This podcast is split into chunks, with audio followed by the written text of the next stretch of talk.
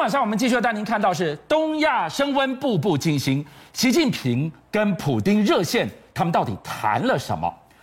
普习热线，但台美现在要共同联合作战。我们要带您来看到这一段画面，从这一批刚刚购改完成首批的 F 十六启程前往陆克基地执行训练的任务，我们要告诉你背后藏着台美联防什么样的密码。好，我们看到画面上的这批 F 十六战机呢，已经完成了购改，从 F 十六 AB Block 两栋升级为 F 十六 AM BM B 的这样一个构型。那很多观众朋友就问啊，哎，为什么你去年把这个陆克基地原本哦是 F 十六 A B Block 两栋飞回来，还又飞回去 Block 两栋？那在这次这批 Block 两栋回来，才把 B 换过去呢？因为很简单，我们现在看到的这批 F 十六 B 战机去到美国，是全美国第一批 F 十六 A M B M B 构型的 F 十六战机。这一架全美第一架的 F 十六 V 购改完成，就由台湾完成购改的。对，没错，而且呢，他这次啊飞送的这个作业，我们看到他从陆克回到夏威夷，然后再回到花莲。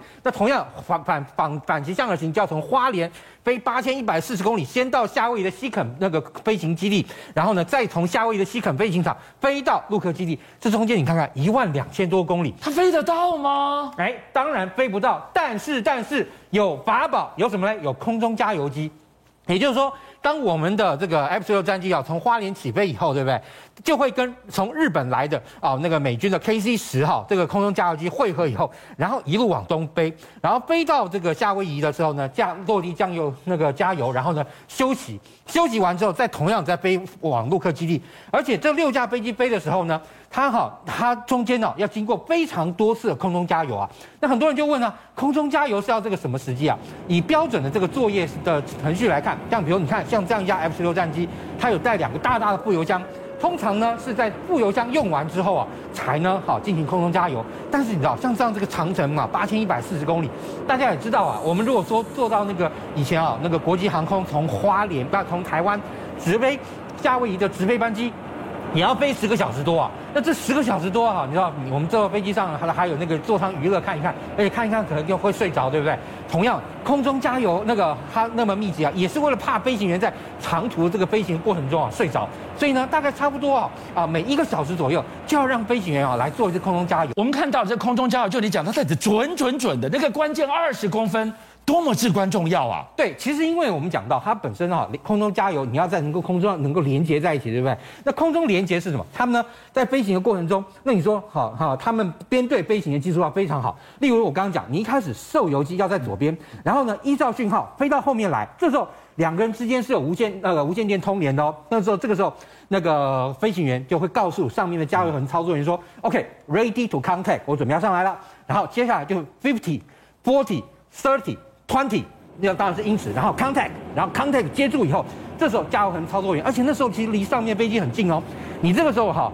下飞机在我们的下面底下，如果说它突然受到气流有一个大的这个动作，对不对？其实就有可能会撞上我们，所以我们在加油机上面的时候，它都会要求你随身要带着降落伞跟这个那个紧急的这样那个空气瓶。然后接下来，接下来加油和操作员就会把那个油管准准准的插到你的飞机里面，然后大概历时两分钟进行空中加油，结束之后你飞到右边，然后呢继续编队。这真的是一个搏命等级的任务，所有的辛苦跟努力，长途跋涉，只为了回到陆客基地去接受训练。陆克基地对于台海防卫来讲有多么重要？我们中华民国空军在陆克基地的受训时间其实非常长哦，早在二战时期就已经开始了。那现在呢，他这次的呃在陆克基地的训练，它本身是我们跟美国购买 F 十六战机以后，这个和平凤凰计划底下一个子计划。当时我们就在美国的陆克基地啊，成立一个陆克基地的那个呃五十六啊五十六联队底下的二十一中队。那我们的飞行员呢，就从台湾啊到美国去进行啊所谓的中阶的这样一个飞行训练，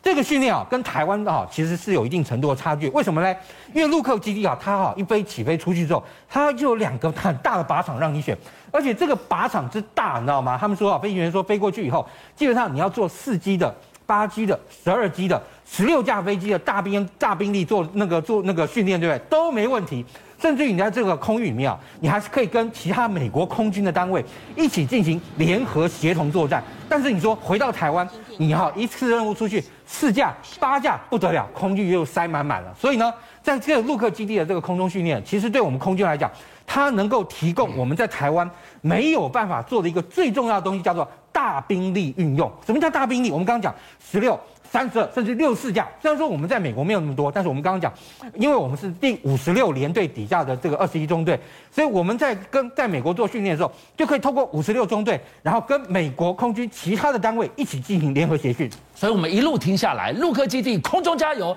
说的都是台美共同空中联合作战的协同。而另外一方面，全球今天晚上都在紧盯的是，昨天普丁跟。习近平两个人隔空热线，到底谈了什么？又对整个东亚的局势带来怎么样步步惊心的威胁？好，其实啊，习近平跟普京的这样一次这个电话热线哦，他基本上来讲，两边是谈这个主权的核心利益了。那这个情况下啊，俄罗斯好理解到中国大陆来来说的话，台湾是他的核心利益。其实原本俄罗斯跟台湾那个呃，对台湾来讲立场没有那么强硬，但是因为我们在这次的乌克兰战役中，我们选择支持乌克兰，所以普普京当然就对我们不客气了。那当然，在两边就在重大关切议题上，他说两边呢就会相互支持。然后另外密切的两国的这个战略协作，而且这个战略协作一开始之后，你就看到日本防卫省马上就公布了一件事情哦，他说有三艘大陆的军舰哦穿过对马海峡，你知道，然后呢进到了日本海，然后呢这三艘船包含零五五的拉萨号，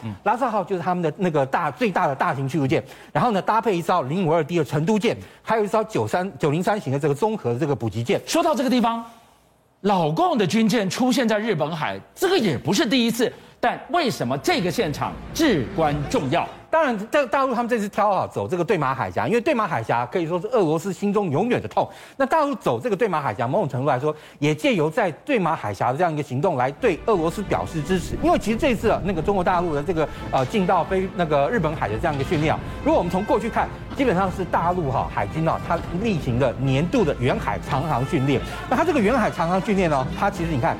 三艘那个大陆的这个舰艇，然后进到对马海峡，然后它呢，其实你看它走的方向可以这样，对马海峡到这个很北边哈，甚至于哈，你说甚至有可能中间去啊、那个那个海参崴，但是去不去不知道，但是你看它会从中国海峡再进到那个呃呃这边鄂霍次克海，然后再到进到这边的这个水域啊，进行多日的演训之后。从大隅海峡或从石垣宫古回到回到大陆的东部战区，你有没有觉得你画起来这个红线很故意？你如果要东出太平洋，你这里就可以出去了，你居然往北把日本绕了一圈呢？他其实就要借由这样的一个行动啊，告诉中那个日本说啊，现在过去啊，中国大陆已非过之其日无下阿蒙，而且你看他走这个对马海峡也很也很也很也很有历史意义。为什么你知道？因为一九零五年的时候，日本跟俄罗斯不是发生日俄大战吗？对不对？当时啊，好俄罗斯海军的这个主力波罗的海舰队千里迢迢从波罗的海绕过整个大西洋，然后再绕过印度洋，来到哪里啊？来到这个对马海峡，准备先到海参崴进行补给之后，然后准备去啊旅顺为当时来旅顺被围的俄军解围，但就没有想到，才刚通过对马海峡就被日本军舰看到，所以当时东家平东江平八郎啊组那个率领的联合舰队啊，就这艘三利号。杀出来呢，就把那个日本那个啊那个呃俄罗斯的舰队啊，把它完全挡住，而且啊加以痛歼。所以那一次啊，俄罗斯的海军啊落个非常难堪的大败。那走这一次也有提醒啊，日本就是说，哎，现在中国也非昔日无家阿蒙啊，所以走这个对马海峡，你要知道是中国代表代表中国大陆现在海上实力已经非常强了，而且他们这次还由拉萨舰来领军。拉萨舰本身是零五五的这个第二艘正式服役的军舰，它呢从二零好二一年。三月，也就去年三月开始服役，而且呢，它它的战力非常强，因为它主要是有那个一百二十二个垂直发射器，包含像鹰击十八啦、红旗九啦、鹰击二十一，有反舰的，有防空的啊，等于说了冷热哈都可以同样的借由这样的垂直发射器发射，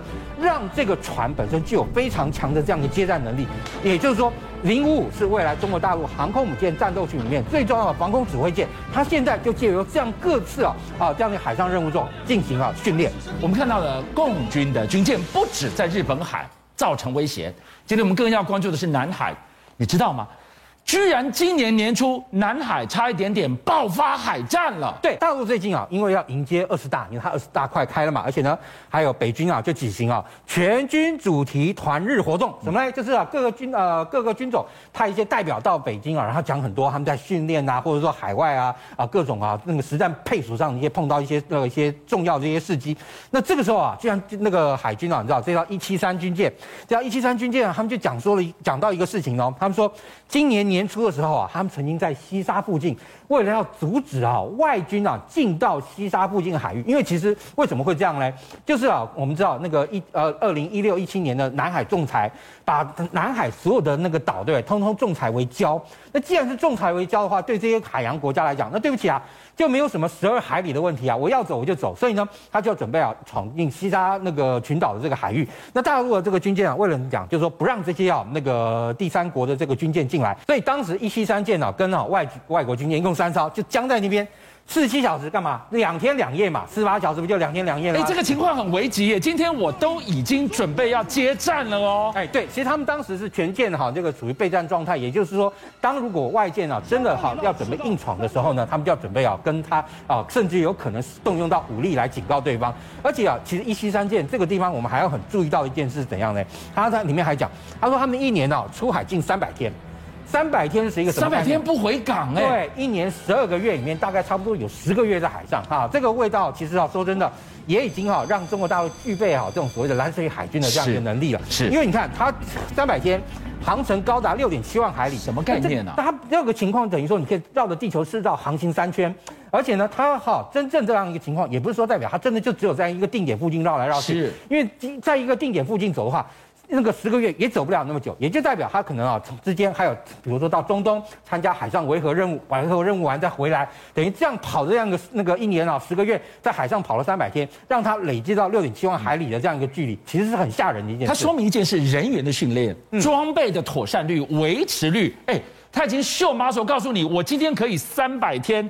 远航的训练我做到了。对，其实零五二 D 啊是现在中国大陆大量生产的这种水面防空舰，它呢是第六种配备啊神盾加垂发的军舰。你看，它就是有这种平面阵列相位雷达，加上哈它上面有这个你看垂直发射器，因为它这个垂直发射器也是冷热哈共构的，也就是说它既可以发射冷发射的这个防空飞弹，也可以发射热发发射的这样反舰飞弹等等。另外，它这个三四六 A 这个雷达气冷式的这个雷达呢，可以哈搜索到四百五十公里外的两百个海空目标好之外，最重要是它可以哈锁住啊，好在一百四十七公里的距离之内锁住像鸽子般大小的这个目标，一百五十公里外像是鸽子一样飞过去，它抓得到。对，所以其实啊，中国大陆它本身由于雷达电子这个技术的能力比俄罗斯好很多，所以中国大陆零五二 D 啊，现在是他们整个未来海上航空母舰战斗群中非常重要，就像美国的伯克级驱逐舰一样，数量多，而且呢防空战力很强的一款舰艇。邀请您一起加入五七报新闻会员，跟俊相一起